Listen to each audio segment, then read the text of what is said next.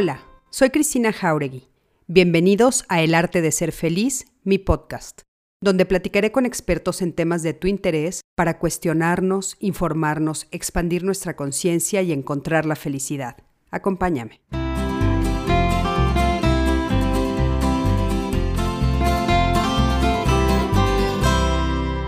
Hola, ¿qué tal? ¿Cómo están? Buenas noches. Me da muchísimo gusto saludarlos. Yo soy Cristina Jauregui, terapeuta humanista, eh, conductora de Diálogos en Confianza por Canal 11, eh, escritora. Mi primer libro eh, se llama Ya basta, acabemos con el bullying y también escribo en otros medios como por ejemplo Semanario Sin Límites donde pueden encontrar eh, todo lo que he escrito, además de que, bueno, soy la fundadora de eh, la plataforma El Arte de Ser Feliz y la fundadora y directora general de la Asociación Código Felicidad.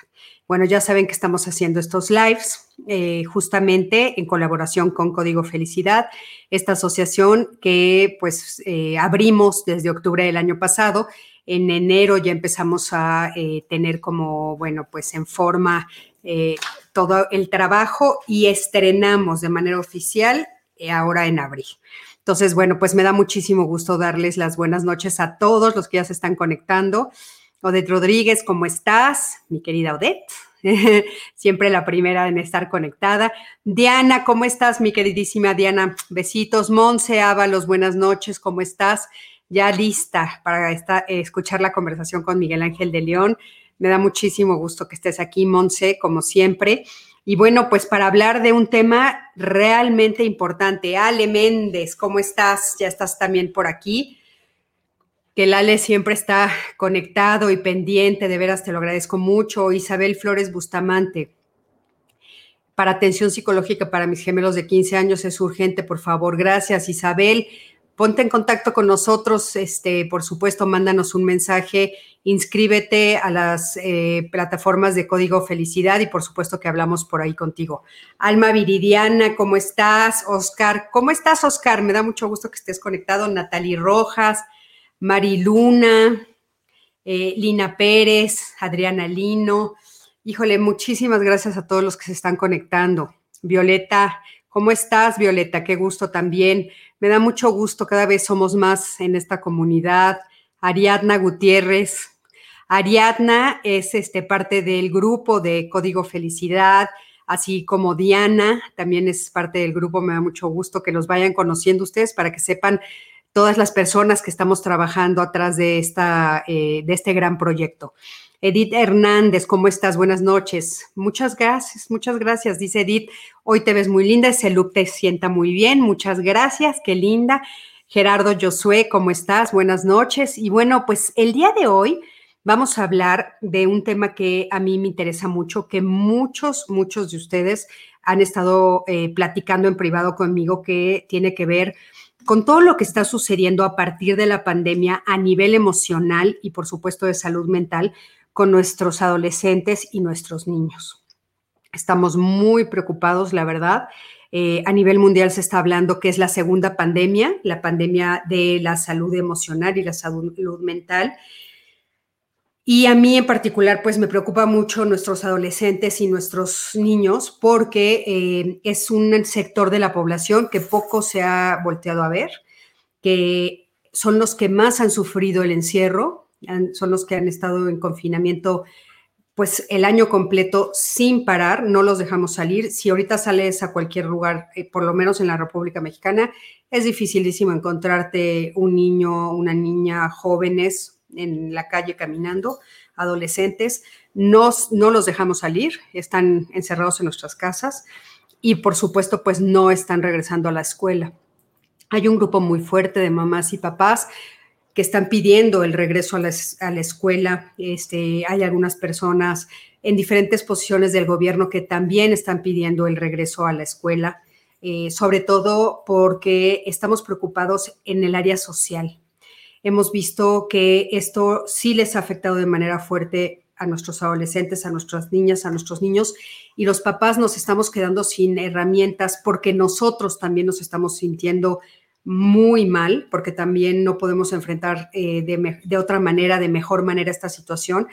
y entonces eh, no tenemos las herramientas para ayudar a los niños. Entonces, bueno, pensando en eso, me pareció importantísimo invitar a alguien que es especialista en este tema, que por supuesto es Miguel Ángel de León. Él es director de Iscalti y es fundador, por supuesto, y director de Iscalti.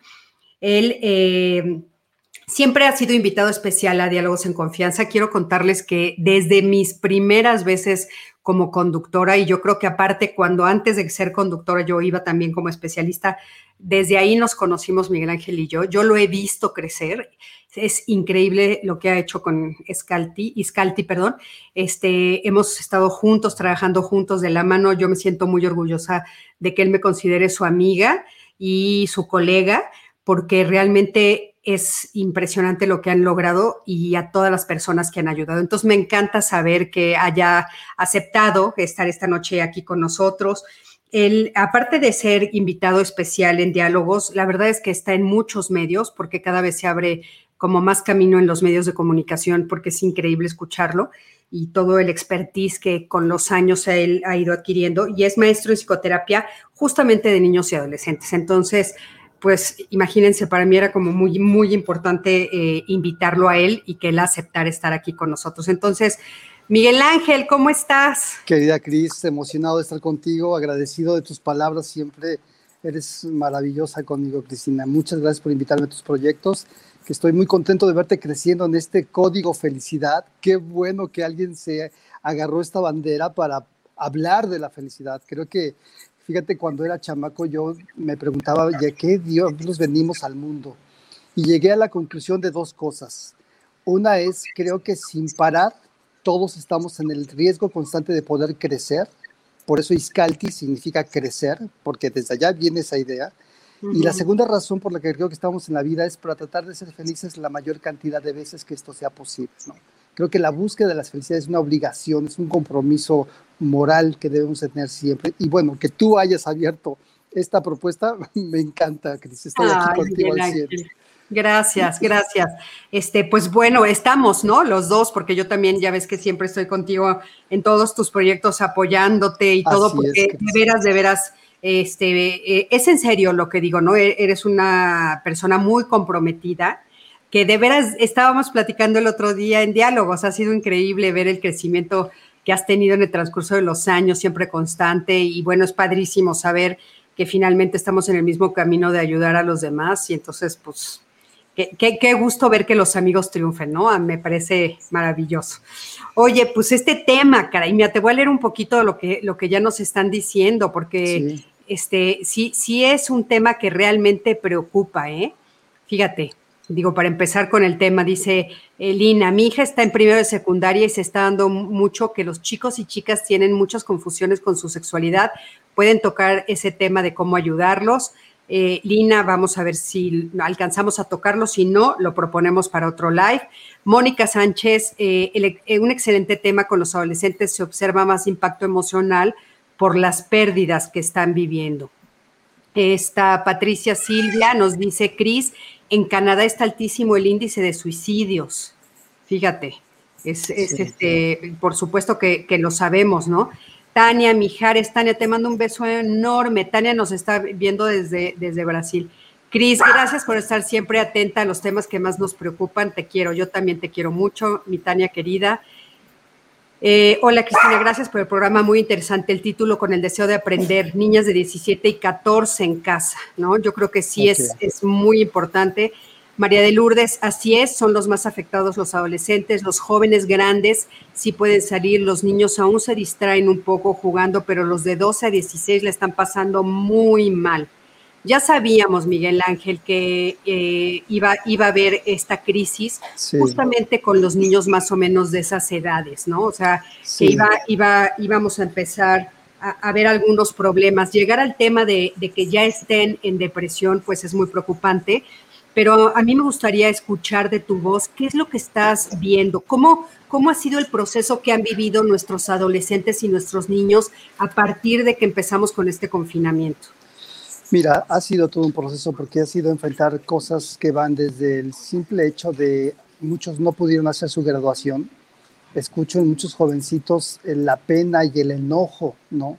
de que justo perdieron este año de vida social, de, de vida de triunfos, de experiencias, y lo revelan de esta manera, ¿no? Y siempre es muy importante que como adultos seamos empáticos con ellos. Paralelamente a esto, eh, también te vas encontrando de que pues muchos de, los, de las personas en riesgo o de la gente que está muriendo, ¿no?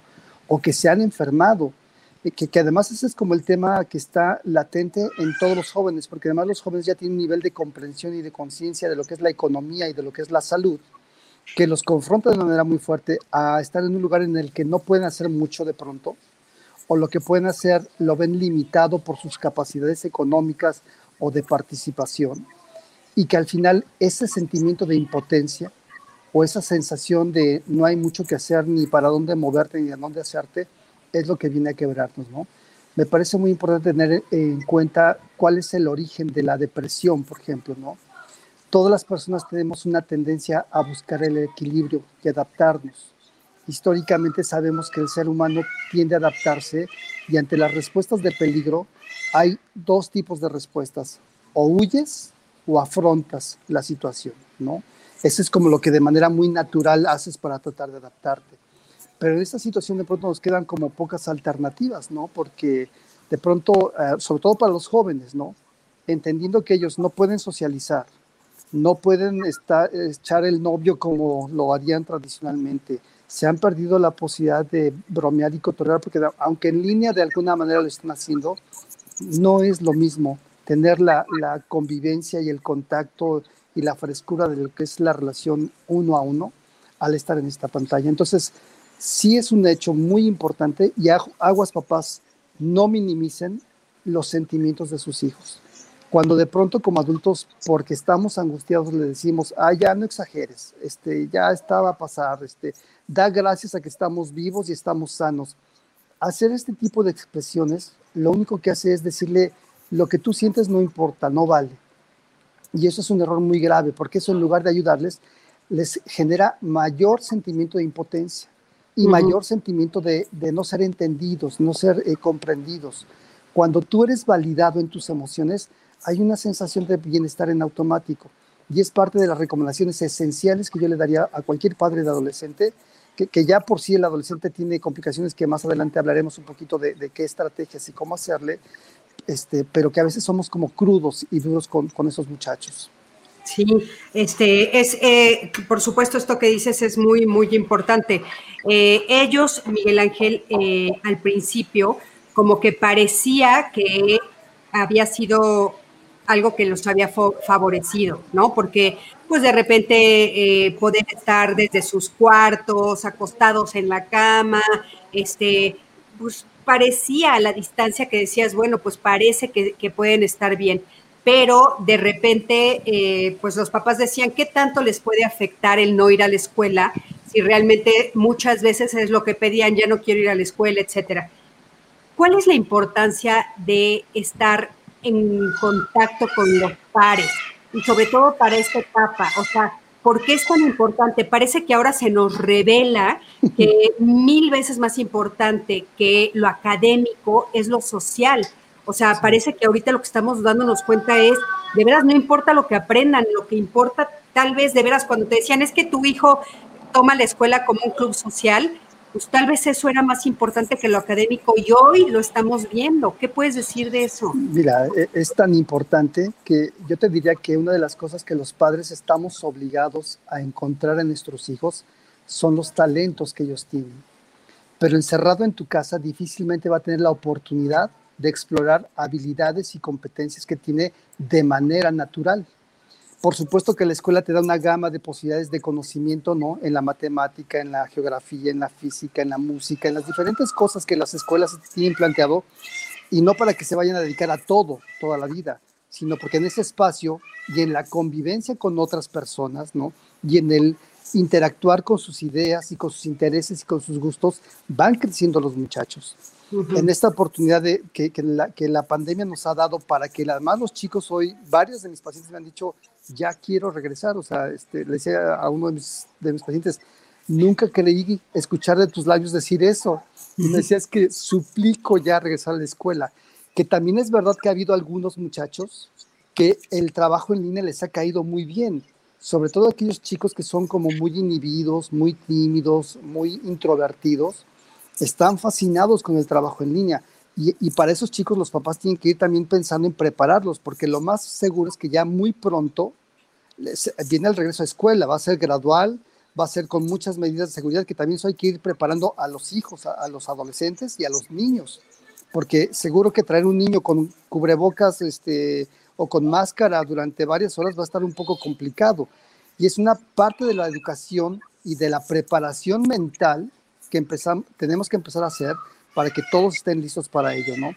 Pero regresando a los adolescentes, eh, imagina tú que en este momento, en donde ellos pueden ir probando fuerza, afirmación, reconocimiento de qué tanto valen, qué tanto pueden, que es con sus padres con quienes tienen que hacerlo y que de pronto con nosotros es difícil, sobre todo pensando en que tenemos hijos adolescentes, pasa un fenómeno muy curioso, Cris, porque el adolescente está hormonal y el padre y la madre de, de, adolescentes también estamos hormonales, ¿sí?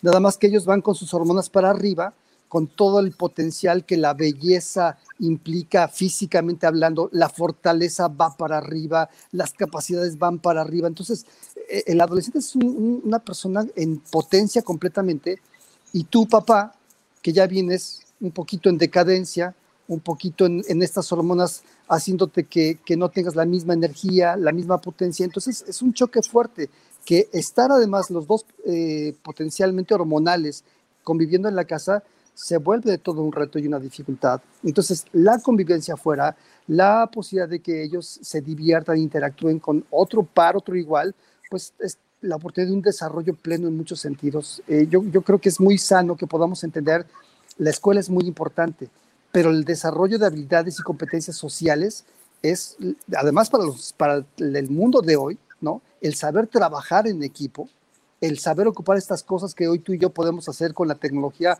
Hace ratito comentábamos qué importante fue que hoy se haya desarrollado todo esto del Zoom o de las Meets o todas las plataformas, porque nos ha obligado, incluso a los viejos, a saber interactuar en esto. Los jóvenes ahí tienen una gran oportunidad de desarrollo y de comunicación y tenemos que tener presente esto, Cris, porque eh, por ahí veía y estudiaba algunas cosas. Esta, esta pandemia, hay quienes le están llamando sindemia no sé si habías oído ya el término de la sindemia. Ya, ya lo escuchamos, sí, lo escuché, lo escuché justo en uno de los de los este, de las investigaciones que se hizo en diálogos. Es la primera vez que escuché la frase, pero si nos quieres decir qué quiere decir. Pues mira, es súper importante porque la palabra este, sindemia viene de sinergia. Sinergia es cuando conjuntas varias cosas para lograr un objetivo. Pues esta enfermedad ha conjuntado varias enfermedades para atacar al ser humano, ¿no?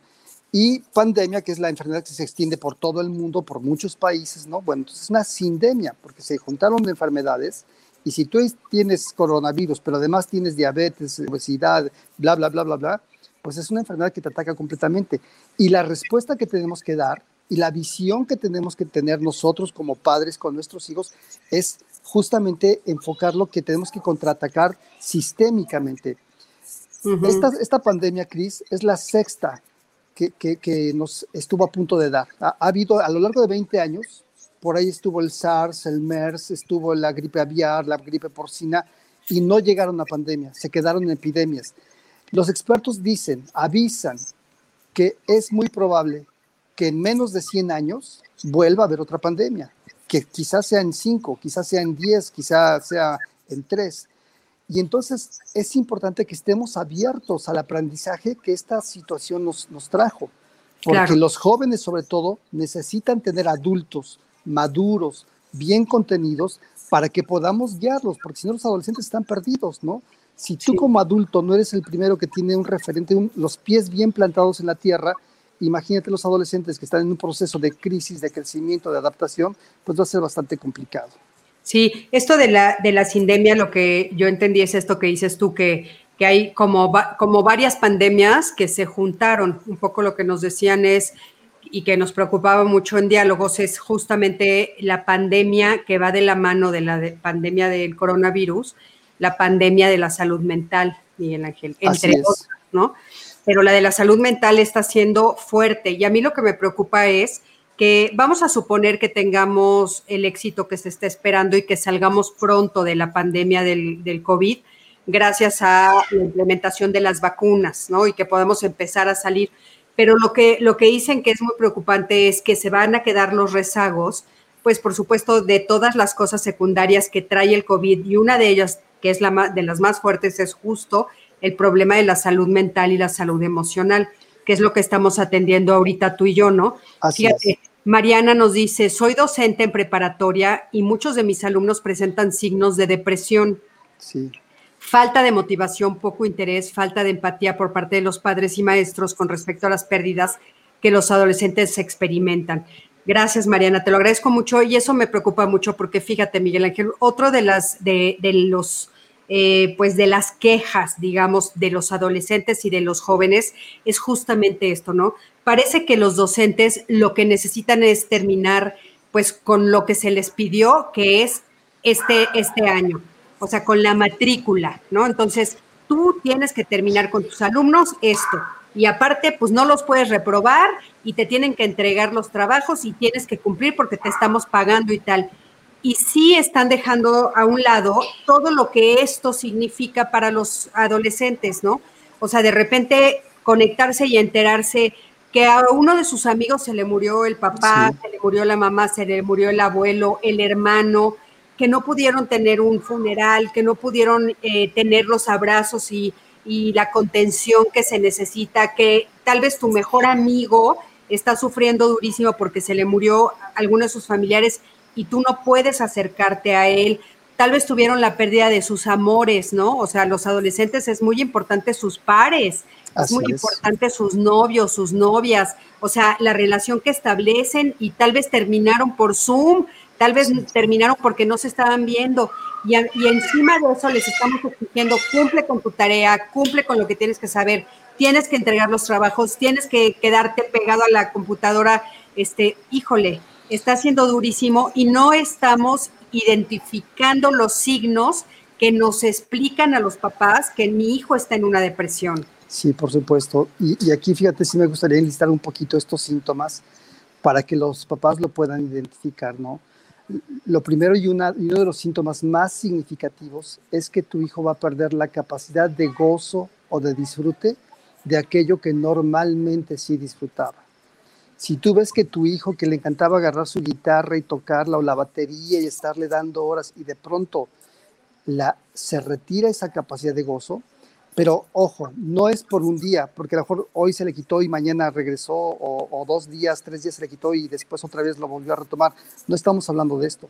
Estamos hablando de una constante por lo menos de 15 días, de dos semanas por lo menos, en la que el muchacho de verdad tú lo ves abúlico. La palabra abúlico significa sin, sin capacidad para tener energía, que lo, que lo encuentras verdaderamente flojo, porque en la adolescencia es común que los muchachos estén apáticos, flojos, desinteresados, egoístas, no este, sin tomarte en cuenta.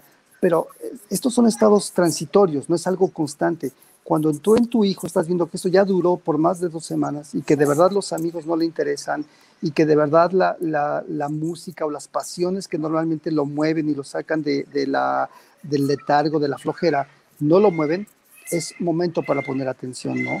Los cambios de apetito que tú ya mencionabas hace ratito. A ver, perdón, perdón, perdón, Miguel, antes de que pasemos a los, eh, al apetito, fíjate que aquí Leticia nos dice algo que me llamó mucho la atención sobre la alegría. Dice, mi sobrino es muy alegre, pero él una vez me dijo que a veces fingía ser alegre. Ha sufrido la pérdida de su madre y su abuela de 10 años. Su padre lo dejó de 6 años, se fue a Estados Unidos. Él ahora tiene 16 años, acaba de fallecer su abuelo. Lo veo algo deprimido, pero como le, como le digo, no sé si sigue fingiendo estar bien y alegre. A ver, ¿qué pasa si nuestros niños se vuelven especialistas en fingir que están alegres? ¿Qué, qué otra cosa me puede dar a mí la señal? Porque a veces puede suceder, ¿no? O sea que... Sí.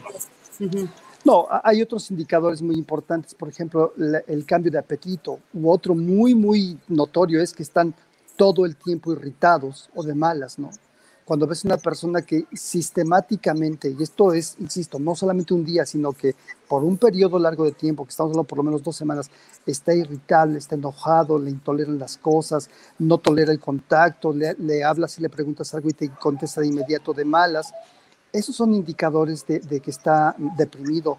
También cuando hay este sentido de, poca valía personal, ¿no? La persona deprimida tiende a pensar que es el peor del mundo, el más feo, el más gordo, el menos listo, el que no puede hacer nada nunca bien. Hay una constante autocrítica, ¿no? Hay un sentimiento de inutilidad que lo puedes detectar, pero de manera muy notoria. Por eso es importante distinguir la tristeza, que además en esos momentos es normal. De hecho, ponerse triste es una parte saludable del organismo. Si yo viví una experiencia dolorosa, fea, frustrante, es normal, es necesario que me ponga triste. Estas personas que nunca se quieren poner triste, que a lo mejor es el caso de este chico, que ya estamos hablando de un mecanismo de defensa que se llama maníaco, ¿no? En donde estoy negando una realidad que sí me dolió y trato de demostrar que no me dolió, también eso puede haber una depresión detrás de esto. Y entonces, si, las circunstancias alrededor no son lógicas con la manifestación del estado de que el niño demuestra, es momento de parar un alto y hablar con él y explicarle, no regañarlo, pero explicarle a los muchachos que es normal, porque algunos lo asocian con ser débil, o lo asocian con que no le quiero dar más problemas a mi familia, ¿no? O, quiero demostrar que yo estoy súper bien para no hacer sufrir más a los demás.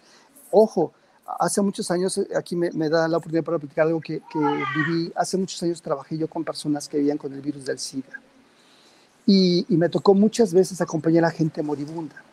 Y recuerdo una ocasión en que fui a, a una visita domiciliaria y estaba un muchacho moribundo, ¿no? Este, muy enfermo, decía el joven. Cuando llegué la mamá estaba en la sala llorando sola y el hijo estaba en la recámara llorando solo. Yo le pregunté, señora, ¿por qué está aquí afuera? Y me dijo, porque no quiero que mi hijo me vea llorar, no quiero que me vea sufrir. Cuando hablé con el hijo, me dijo exactamente lo mismo. No quiero que mi madre me vea sufrir, no quiero que me vea llorar, ¿no? Hablé con ambos, le dije, por favor, tiene que hablarse, o sea, este es un momento para compartir, ¿no? Que, además ahorita, si hubiera un espacio, me gustaría mucho hablar de la importancia de a los jóvenes hablarles de la muerte. Tenemos que enseñarles en esta oportunidad de vida, Cris, nos tiene que llevar a entender que necesitamos hablar con nuestros seres queridos. Ni tú, ni yo, ni nadie de lo que está escuchando sabemos si en tres días, cinco días nos puede dar el coronavirus. Hace unas semanas un amigo de mi alma, mi, hermano, eh, me llamó, me dijo, Miguel, voy al hospital, estoy, estoy con el coronavirus, mi esposa también, y tristemente mi amigo no salió del hospital, Me quedé con ganas de hablar y de decirle cosas. Lo siento mucho, Miguel. Después de esto yo hablé con mi madre, mis hijos, mi, mi, familia, les dije, tenemos que sentarnos y decirnos lo que, lo que vivimos hoy, ¿no? Si el adolescente está deprimido y está manifestando este sentimiento, es bien necesario que aprendamos a hablar de ello. Oye, yo creo, que esto que estás diciendo es muy importante puntualizarlo porque tal vez una de las reacciones que estamos teniendo por tantas cosas que están pasando al mismo tiempo, tantas malas noticias, tantas muertes, tantas pérdidas, tal vez no hemos no hemos hecho este ejercicio de acercarnos a ellos y hablar de la muerte y hablar de las pérdidas y hablar de qué puede suceder, porque una de las cosas que se nos olvida y que nos lleva a la depresión es la incertidumbre. Y entonces decirles, si muero, ¿qué va a pasar contigo? Si muere tu mamá, ¿qué va a pasar con nosotros? Por si muere tu abuelo, ¿no? Esto es importantísimo.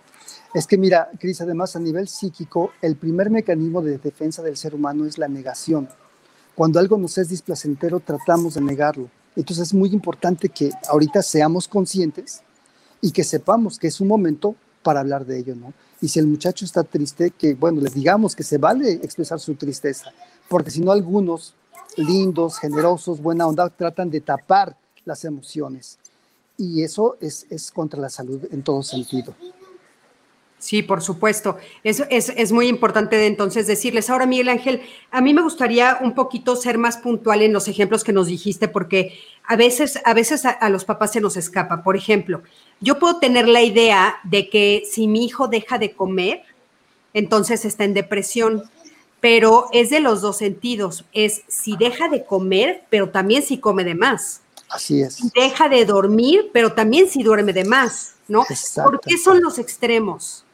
Finalmente es la manera y la expresión que tiene eh, desequilibrado. Recuerda que es un trastorno, lo que propicia es un desequilibrio. La persona está tratando de encontrar alguna forma de balancearse. Algunas veces, por ejemplo, el comer mucho te da placer, pero te va a dar un placer que es fuera de lo balanceado, ¿no? y puedes tú como meterte completamente a la búsqueda de esa satisfacción, ese placer, pero de una manera enfermiza. Lo sano es buscar un equilibrio, ¿no? Y lo puedes ver en todo sentido, en el dormir, en el trabajar. Hay personas que están súper deprimidas y que se meten al trabajo justo para no sentir dolor, porque si el, trabajo es la única satisfacción que tú tienes, pues a través de esto tratas compulsivamente de obtener esa satisfacción. No, ojo, tenemos que llevar a los muchachos a saber llevar el equilibrio de sus vidas, ¿no? Y, entender que mucho no necesariamente es lo mejor, ¿no? Incluso a veces enseñarles a los chicos que a veces perder significa ganar. No sé si me explico con esto, ¿no? Sí, claro. Pero hay situaciones en las que de verdad saber perder, aceptar la derrota, significa poder estar en calma, ¿no? Y no aferrarme a algo que, que, no, que no puedo tolerar y que no puedo resistir por egoísmo, por vanidad, por orgullo, por ego. Entonces, esta pandemia realmente ha venido a darnos unas enseñanzas tremendas a nivel emocional. Siempre he dicho que nos hemos preocupado por años de la inteligencia cognitiva, pero hemos dejado de lado la inteligencia emocional. Pues esta pandemia nos vino a decir que creen, si ustedes trabajan en su inteligencia emocional van a estar mucho más fuertes y capacitados para sobrellevar lo que nos trajo esto que pensamos que solamente en las películas de Hollywood pasaba, que creen también sucede en esta realidad. No, hombre, por supuesto. Y otro, otro, aparte de eso, Miguel Ángel, por ejemplo, una de las cosas que nos están diciendo eh, mucho aquí es el enojo.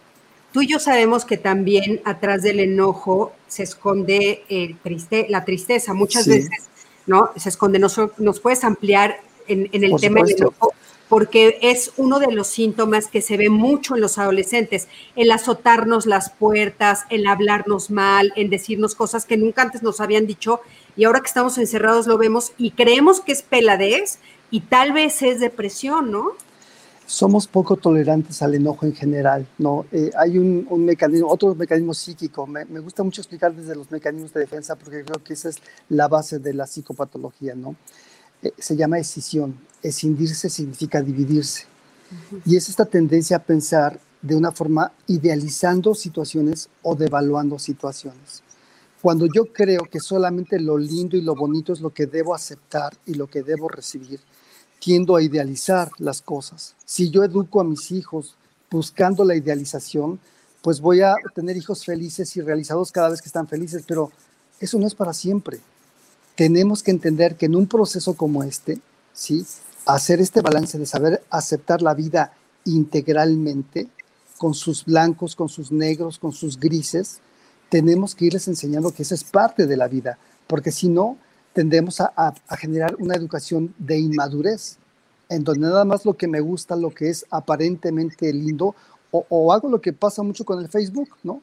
Todo mundo muestra su mundo maravilloso en Facebook, en la mejor este, fotografía este, en la mejor postura, pero no hablas de lo que internamente o de lo que en la realidad te está pasando, a veces porque ni tú mismo te aceptas. Entonces, demostrar en estos momentos que tengo miedo, que tengo tristeza, que tengo preocupación por la economía, que, que voy a, que sí puedo reírme porque es parte del proceso, pero no quedarme solamente en estos extremos de idealizar o de evaluar, porque entonces voy a tratar de satisfacer mi necesidad de salirme de la tristeza de una manera neurótica, de una manera, a lo mejor hasta psicótica, ya psicótica es como perdiendo el contacto con la realidad, ¿no? Claro, ahora Miguel Ángel, estamos hablando, digamos que de adolescentes, pero nos están preguntando también, fíjate, por ejemplo, no, eh, dice Araceli Martín, si es notorio todos estos síntomas en los alumnos, incluso desde primaria, ¿no? A veces eh, es como un poquito más fuerte, digamos, lo que está sucediendo con los adolescentes, pero los chiquitos de primaria también. Yo tengo una chiquita que quiero muchísimo, que le mando un beso a ese, si me está escuchando, que se llama Yamile. Y este, y, era un cascabel, Miguel Ángel, un cascabelito preciosa, vive en Morelos con nosotros en, en Tepoztlán y este y esta pandemia yo la yo la noto con sus ojitos tristes está en primaria en segundo de primaria este, se come sus uñitas, cosa que no hacía, este, no la veo brincando, ya no es el cascabelito. O sea, también los niños de primaria pueden sufrir de depresión, ¿verdad?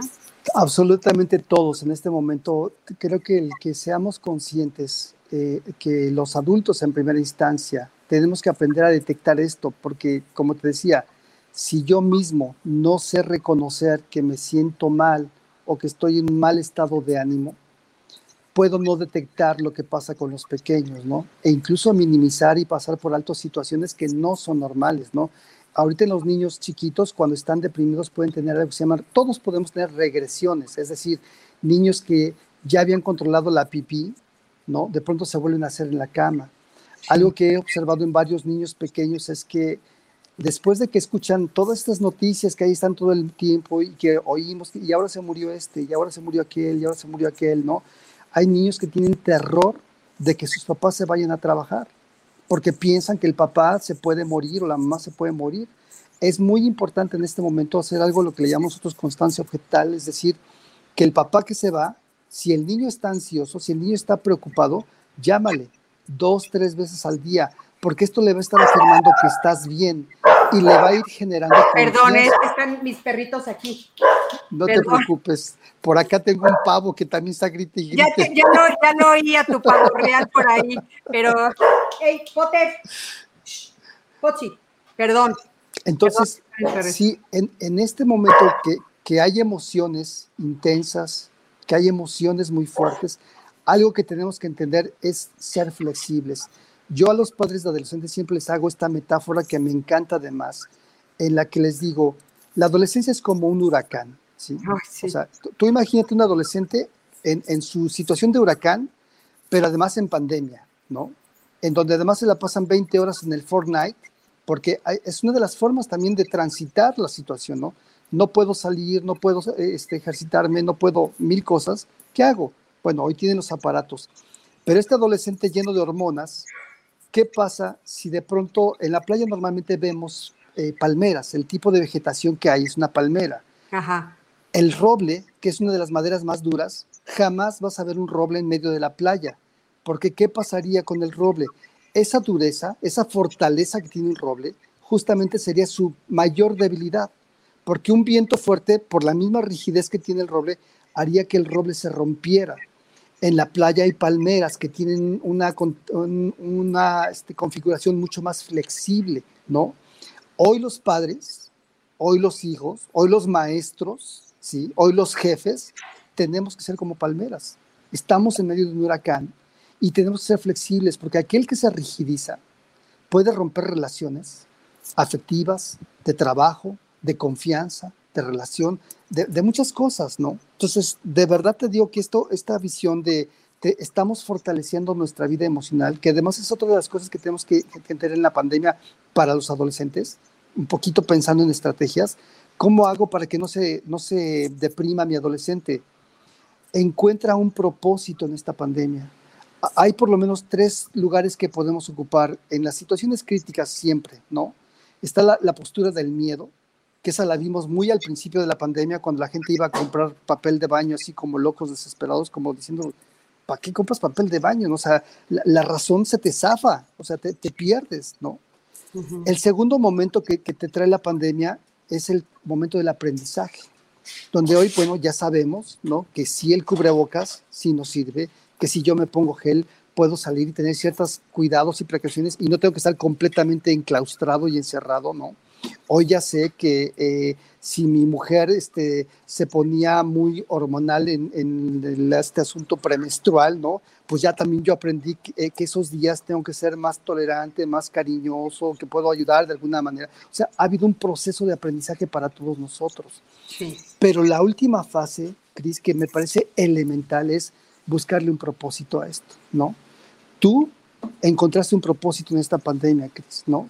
y ve la fuerza con la que te has movido y ve todo lo que estás haciendo, lo que estás desplegando, cada uno de nosotros deberíamos hacer eso, encontrar un motivo excelso, más, más arriba de todo. Eh, si tú al adolescente le enseñas cuál va a ser tu objetivo principal y primordial en esta pandemia, ayudar a la familia.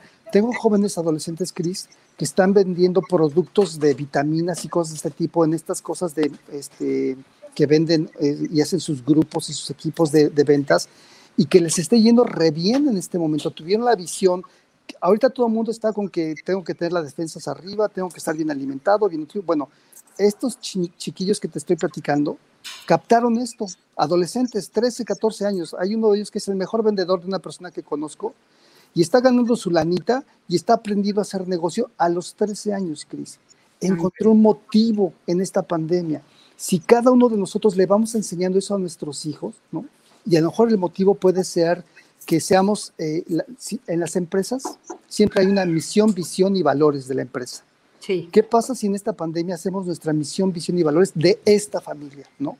La misión va a ser que salgamos vivos y más unidos que nunca.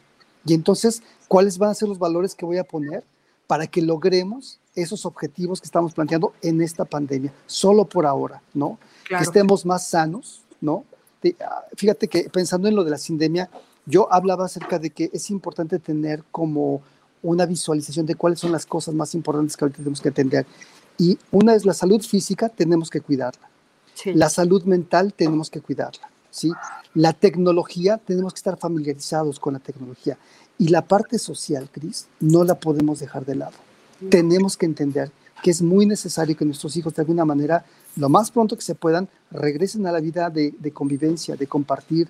Hay dos cosas que los niños tienen que saber hacer en este periodo. Tienen que saber competir y compartir. Competir porque sí, tienes que, este chiquillo que está vendiendo, no se quedó ahí aletargado esperando a que, pues, a ver si pasa la pandemia. Se movió y quiere hacer cosas, ya está consiguiendo. Y eso es la capacidad de competencia. Pero la otra es la de compartir. Eh, el otro día eh, mi hija escuchó a unas personas en la calle tocando marimba, ¿no? Traían unos niñitos cargando, una gente muy humilde. Y, y a la siguiente semana la vi que fue a comprar despensa y bajó a regalarle despensa a estas personas, ¿no? Este, que son este sentido también que podemos eh, llevar a nuestros adolescentes a la importancia de saber ser colectivos, de saber pensar en el otro, no nada más en nosotros, ¿no? Eh, en, el, en, el, vecino, en el viejito que no puede este, o no tiene quien lo cuide, quien lo ayude, me parece que son los factores súper importantes a, estar desarrollando en este momento. Oye, Miguel Ángel, una de las cosas también importantes a puntualizar es que los papás y las mamás y los abuelos que están atendiendo ahorita a todos estos adolescentes no se tomen personal las reacciones que están teniendo. O sea, los adolescentes están en esta etapa del yo, absolutamente, ¿no? Lo más importante para ellos son sus pares, que desgraciadamente pues están lejos muchos de ellos ahorita, ¿no? Pues por la pandemia. Pero también entender que no es personal, no es que a ti te odie o que no quiere estar contigo, etcétera o sea, en la mayoría de los casos no es personal, es que ellos están ensimismados. Es un momento en el que lo único que les importa es lo que ellos están sintiendo y lo que ellos están viviendo. Es que tú imagínate que están, están construyendo las bases de su identidad y de su personalidad y de lo que quieren llegar a ser, ¿no? Y a veces en esta introspección, este meterse a su cuarto, en este pedir como cierta privacidad, son esos momentos donde se permiten reconocer, identificar estas emociones que están teniendo internamente, ¿no? Incluso retomando un poquito el comentario que por ahí hacía una mamá, ¿no? Muchos adolescentes ahora, que además es algo que estoy observando mucho, se están planteando si son homosexuales, bisexuales, porque además hay ideas que van de la mano de, por ejemplo, yo amo a la persona, ¿no? Que además me parece súper genuino y válido. Un chavo que se cuestiona, ¿a quién amo? ¿A lo masculino, a lo femenino o a la persona?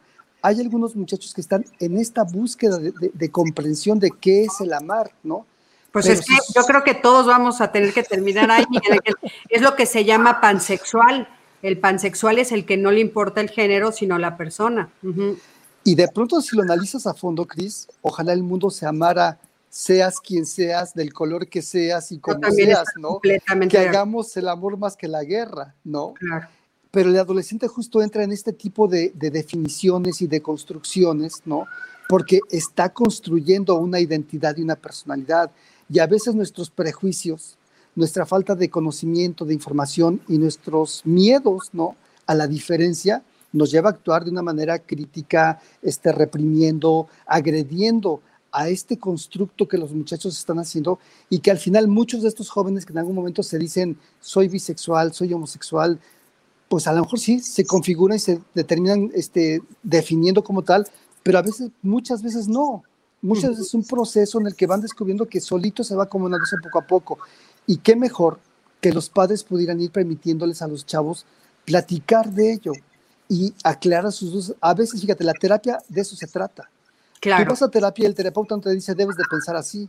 El terapeuta es un facilitador que te escucha, te refleja lo que tú estás diciendo te, te avala lo que tú sientes y, expresas que es importante para ti y resulta que después la, respuesta la diste tú, ¿no? No, no, no, no, se la, no te la dio el terapeuta, la persona es la que construye su propia verdad. Oye, Miguel Ángel, y hablando de eso, justamente, ¿qué estrategias? Porque, bueno, mira, aquí Alicia Rábago, que le mando un beso, Dice, yo a lo largo de esta pandemia he tenido la oportunidad de tener charlas con adolescentes de secundaria y preparatoria y sí tienen una necesidad enorme de platicar, de sacar lo que sienten. Muchos de ellos piden ayuda y comentan que los papás no se prestan a buscarles ayuda.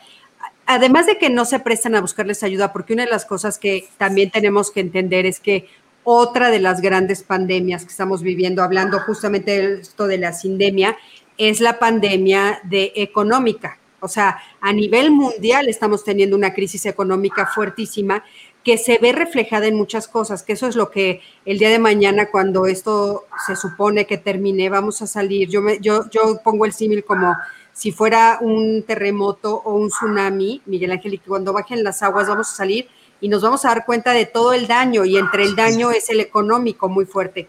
Entonces, nosotras, nosotros sabemos, los terapeutas, tú y yo, que muchas veces nos dejan al final. Desgraciadamente, o sea, eh, como pues sí es nuestra profesión y sí cobramos por ella, porque pues a eso nos dedicamos y de eso vivimos, entonces muchas veces las personas dicen, no, yo voy a pagar al último por, por la terapia, ¿no? Desgraciadamente así sucede. Pero entonces, en este momento, por ejemplo, ¿qué, ¿qué, le podrías decir a los papás? ¿Qué estrategias para poderse acercar a sus adolescentes, a sus niños, a sus jóvenes? Si no pueden pagar ayuda profesional, si no pueden acercarse a, una, a, un facilitador, a una facilitadora, ¿de qué manera me acerco si nunca me he acercado? ¿Qué estrategias nos, darías tú para podernos acercar hoy que estamos en esto, que estamos viendo esto y que tal vez después de esta charla digo, híjole, caray, tal vez sí está deprimido mi hijo, o tal vez está triste, o tal vez estamos muy alejados. ¿Qué estrategias, Miguel? Mira, la primera ya te dije, el ser flexible es una elemental, pero la segunda estrategia que yo diría es observa qué comunicas. Paul Vaslavic, que es un teórico de la comunicación que planteó cinco axiomas muy importantes, habló, su primer axioma de la comunicación dice, hasta cuando no comunico, comunico, ¿sí? Hasta cuando no hablo, estoy comunicando. Creo que es muy importante que los papás sepamos leernos y escuchar qué estoy diciendo aparte del no o aparte del silencio, o aparte del no dar un abrazo, ¿no? Hay muchos papás que no aguantan el rechazo de sus adolescentes. Y yo les diría, si por años, si tú sabes, porque, porque lo sabemos, Cris, los, los papás, sabemos si hemos sido poco afectivos, sabemos si hemos sido poco pacientes, sabemos si no le hemos dedicado suficiente cantidad de tiempo a la construcción de una relación.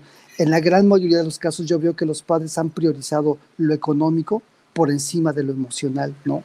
Hemos sido excluyentes, ¿no? Entonces, yo le diría a ese padre o esa madre, date un tiempo, eh, eh, así, reserva un horario semanal, no lo lleves a terapia, pero entonces tú date, así como la terapia le da 45 minutos cada ocho días, los miércoles a las 3 de la tarde, tú haces ese rol, porque además eso es lo que hacemos nosotros, Cris. Apartamos un espacio donde ya ese simple setting, ese espacio que le damos al muchacho, va quedando guardado en su mente que ahí no va a haber nadie que no sea él, voy a estar esperándolo a él. El mensaje implícito es, tú eres más importante que cualquier otra cosa en este momento. Y eso contribuye a la autoestima de la persona, ¿sí? Claro. Si el terapeuta lo puede aportar, claro que el, el, padre lo puede aportar, pero esto implica que el padre haga ese compromiso y esa responsabilidad de estar. El segundo consejo que te daría ahí durante esos 45 minutos no lo juzgues, no le digas lo que debe hacer, no lo critiques, acéptalo al 100%, déjalo que te hable de lo que quiere. Si quiere quedarse callado, déjalo que se quede callado pero en la medida que tú estás presente, presente, ya hasta le estoy dando consejos que para que no lleguen a terapia, ¿eh? Este, Está bien, Miguel Ángel, está muy bien, porque la verdad es que yo creo que es muy necesario. O sea, Por eh, mira, desgraciadamente el otro día estaba viendo las estadísticas de cuántos terapeutas somos y somos muy poquitos para atender a toda la población, la verdad. O sea, obviamente aquí estamos y nos ponemos a las órdenes de todos lo que, los que lo necesiten, pero la verdad es que qué bueno que también los papás eh, sepan qué hacer. Y que en la medida que los papás hagan esto, que a veces el terapeuta hace, ¿qué, qué, qué le está dando un terapeuta a tu hijo? Le está regalando 45 minutos de tiempo que a veces el propio papá no se da el espacio, y hablo particularmente del papá varón, porque las mujeres, las mamás son las que más se involucran y las que más pasan tiempo con los hijos. Y que el padre se haga presente, el padre varón le dé este mensaje a su hijo sería, o su hija, sería maravilloso. Sería otro de los consejos que yo daría. Eh, otro consejo que yo daría para, para estas circunstancias, estos momentos, conócelo. A veces los, los padres hacen prejuicios, los, muchos jóvenes se quejan de que el papá los regaña o lo castiga por cosas que a ellos les parece injusto. A veces ni nos esperamos a escuchar y dialogar por qué le parece injusto a tu hijo que lo estés castigando. Y puede ser que tenga un error de juicio el muchacho, pero si te das ese tiempo para la comunicación y para aclarar qué entendió tu hijo, qué entendiste tú, hacer un encuadre de a qué me estoy refiriendo con esto, esto mejora la dinámica y por supuesto que puedes ser un mucho mejor papá que si eres el papá autoritario que sea así es porque soy tu padre y te callas y se acabó. Eso aleja, eso no, no genera vínculo, eso no genera confianza, sobre todo con los adolescentes. Creo que el reto más grande para un padre de un adolescente es lograr que te tenga confianza. No es posible que te tenga más confianza al terapeuta que al papá. ¿no? O sea, sabemos que, y ese es el pretexto muchas veces, no, este, que vaya porque el adolescente no le quiere decir al padre. Bueno, depende cómo seas como padre. Si eres un padre que eres irrespetuoso, si eres un padre que cuando estás enojado no te sabes controlar y lo agredes, lo lastimas, te burlas, pues obviamente que no te va a tener confianza.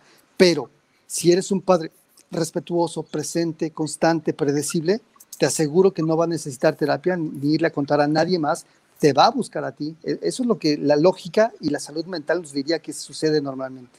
Claro, oye, aquí eh, Pati Linas nos está diciendo, como mamá creí que yo podía ayudarlos sin ayuda, pero no fue así.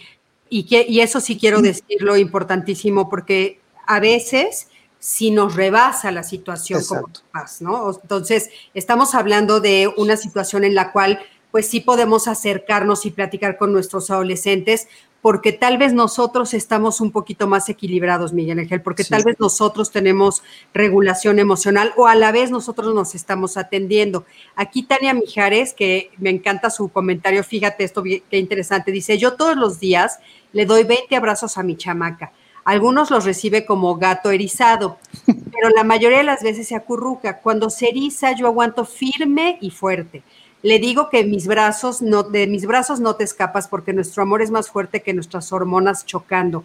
Me encanta esto que dice Tania, porque sabes que cuántas veces vemos esa actitud en los adolescentes. Yo me acuerdo a mis hijos que ya son adultos, ya no son adolescentes, pero yo este, decía guerra de besos. Y entonces empezaba, iba corriendo a agarrar a uno y le agarraba besos, y el otro estaba atrás brincando, dice que no quería, pero esperando que le tocara a Miguel Ángel. O sea, todos, todos los seres humanos necesitamos atención, todos los seres humanos necesitamos que nos observen, que sentirnos valorados, eh, sentirnos escuchados, sentirnos queridos. Eh, entonces yo creo que esto que estás diciendo es bien importante. Si las primeras sesiones de sentarte con tu hijo, lo que recibes es silencio, ten paciencia, seguro poco a poco vas a poder ir empezando a encontrar formas de comunicación pero sobre todo esto que dices me encanta porque sin el celular, sin la tele enfrente, sin un, este nada, o sea, yo contigo te, ofrezco 45 minutos para lo que tú quieras, ¿no? O sea, me parece súper valioso eso. Y, y, otra cosa que también les voy a decir a los papás, que además me parece urgente, urgente que lo hagamos, es enseñarle a los hijos a ser agradecidos. Yo ahorita estoy, eh, estoy obsequiando una conferencia a algunas escuelas eh, que, que, sabemos que requieren del apoyo, que, es una, conferencia que se llama Resiliencia, Estrategias para enseñar a, tus hijos a enfrentar la adversidad en la pandemia. Y, y en la parte final hago un ejercicio que quisiera eh, invitárselos hoy a, todos, ¿no? O sea, es, es un ejercicio muy lindo, Cris, que además se basa en estudios y en investigaciones que se han hecho en muchas partes en donde te, en donde te dicen que la felicidad, el, perdón, la gratitud te hace más feliz. ¿Sí? Estoy, y estoy, estoy, segurísimo que sí, que, la, que si tú eres una persona agradecida, eres una persona mucho más feliz. El ejercicio consiste en pedirle a la gente que imaginen, ¿sí? Alguien, ahorita, y, háganlo todos ahorita, piensen en alguien que ha dejado algo verdaderamente significativo en tu vida. Piensa en ese maestro, ese familiar, esa persona que hizo algo verdaderamente extraordinario para que tú seas quien eres. Todos tenemos a alguien que, que sabemos que, que, que, que, si no fuera por esa persona, no hubiera logrado o no estaría donde estoy, ¿no? Y cuando tú logras conectar con esa imagen y además después escribes por qué esa persona es tan importante para ti, y si pueden, escríbanlo por favor todos, ¿sí? Dense dos, tres minutos al ratito para escribir el hijo, no sé, yo te puedo decir mi abuelo, mi abuelo que, que murió hace algunos años, bueno, este, es, es el ser de luz de mi vida, y si yo tuviera que darle unas palabras, sería agradecerle.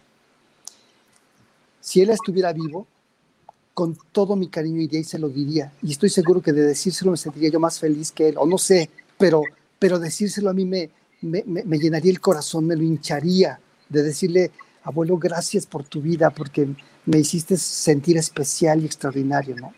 Pero si no vive, ¿qué tal que si esto que tú escribes se lo cuentas a tus hijos pequeños, ¿no? Se lo cuentas a tus jóvenes y les cuentas, tal persona para mí fue importante y me siento agradecido por esto, porque pocas veces nos damos ese tiempo, especialmente me parece que en esta época, que muchos papás, muy buenos papás, piensan en querer darle a los hijos lo que no tuvieron ellos. Y a veces es un error terrible, ¿sí? Porque lo que haces es dar y dar cuando a lo mejor el hijo ni siquiera lo pide y no les enseñas la gratitud. Pensamos a veces que está mal decirle a un hijo que tiene que ser agradecido. Claro que los niños por naturaleza son egoístas, los adolescentes son egoístas. Si no tienen un modelo de referencia, alguien que les enseñe cómo hacerlo, pues no, a veces no saben cómo, no saben practicarlo. Y si además le das y le das y le das, oye, no, espérate, es importante que le enseñes en algún punto, uno tiene que agradecer a las personas. Y entonces así le vas dando un significado y le vas dando como, además le vas enseñando a cómo ir haciendo relaciones significativas con la gente. Porque dime si para ti no es bien sabroso cuando yo te doy de verdad, de todo mi corazón, las gracias, Cristina, por todos los apoyos que me has dado a lo largo de tantos años. Este, y, y bueno, y cuando tú me agradeces a mí, Cris, se siente. Cuando eres genuino, lo sientes y me da mucha felicidad decirte gracias Cristina por haberme invitado hoy. Me encanta tu programa y, es, es, es, delicioso, ¿no? Es irnos construyendo en, en esas personas que, que, acudimos a este código felicidad, ¿no? A encontrar esa manera de poder contactar profundamente, genuinamente con el otro, ¿no? No, no nada más por apariencia, sino de verdad de corazón. Y eso cuando lo haces de corazón se va notando, ¿no? Este, claro. la, la, verdad se, se, hace presente siempre, ¿no? Te lo agradezco muchísimo porque está lindísimo este ejercicio y yo también creo que es muy importante. Y fíjate, puede ser una de las herramientas que utilicen los papás y las mamás para empezar a acercarse a sus hijos. Porque aquí nos están pre preguntando, por ejemplo, este, cómo empezar a abrir el canal de comunicación cuando nunca se ha establecido este contacto amoroso. Mónica del Valle, que le mandamos un gran saludo, esta puede ser una manera, Miguel Ángel. Vamos a, vamos a invitarte, ¿no? Te invito y, y, empezar, por ejemplo, agradeciéndoles que nos hayan elegido como papás. Esa puede ser una maravillosa forma, ¿no? Empezar a abrir la comunicación. Otra forma que, yo he encontrado que a mí me ha funcionado muchísimo y se los comparto es empezar a jugar juegos de mesa con ellos, por ejemplo y que está en esta pandemia no puedes jugar todos los días, yo lo entiendo perfecto, o sea, porque entre semana pues es como si estuviéramos trabajando o estamos trabajando, ¿no? O sea, eh, eh, son días normales, digamos, pero el fin de semana sentarte con ellos y jugar un juego, en el, en el juego de repente también empiezas a platicar y a dialogar y pueden, puedes empezar así, ¿no? Como, como a empezar a hacer espacios, donde hagan cosas manuales, por ejemplo, vamos a pintar, vamos a, a hacer pulseras, vamos a, a, armar un barco, vamos a jugar un juego. Ese tipo de acercamientos empiezan a abrir los canales de comunicación porque a veces utilizando tus manos y estando entretenido empiezas a hablar. Por supuesto. Y eso es darle como un sentido, ¿no? A, a, lo que está pasando con esta pandemia, ¿no? O sea, el que de pronto tú puedas encontrar un motivo más allá del el simple hecho de compartir, sino darle un sentido a la pandemia, que no sea solamente el negativo y el de cuidarnos y ponernos gel, sino algo que, que construya. Muchos de nosotros no teníamos tiempo de estar con nuestros hijos, ¿no? Yo soy uno de esos que después de esta pandemia no voy a ser el mismo, te lo juro.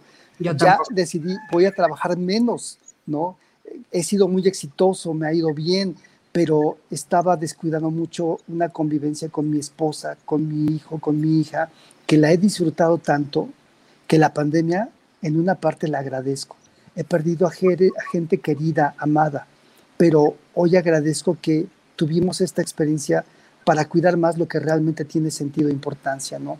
Y bueno, a veces necesitamos sacudidas todos para poder aprender ese tipo de situaciones. Sin duda, Miguel Ángel, estoy de acuerdísimo contigo. Yo también creo que por encima de todo lo que he aprendido, lo más importante es que quiero pausar. O sea, quiero estar, quiero hacer las cosas con más pausa. Eh, estar corriendo era parte de mi cotidianidad y ya no quiero estar corriendo. O sea, ya no quiero correr. Pues quizá somos el reflejo de muchos papás que nos están escuchando, ¿no?